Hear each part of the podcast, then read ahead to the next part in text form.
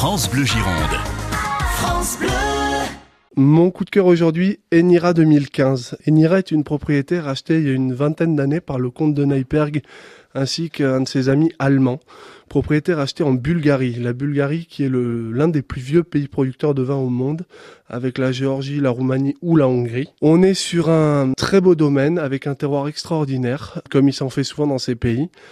Le seul truc c'est qu'en dans ces pays-là, pendant longtemps, ils avaient le terroir, mais ils n'avaient pas l'argent ni le savoir-faire. Et depuis que des Français vont là-bas, bah, ils font des vins absolument incroyables. Euh, assemblage de Merlot, Cabernet, Syrah, la Syrah qu'on connaît en Côte-du-Rhône, qui donne des vins à la fois sur l'élégance bordelaise, sur la fraîcheur, la rondeur, et en même temps sur ce côté assez chaleureux des Côtes-du-Rhône. Un vin idéal à boire sur des, sur des viandes rouges, sur des fromages, ou simplement à l'apéro, un petit peu plus frais, pour avoir quelque chose de très souple, très élégant, et en même temps très exotique.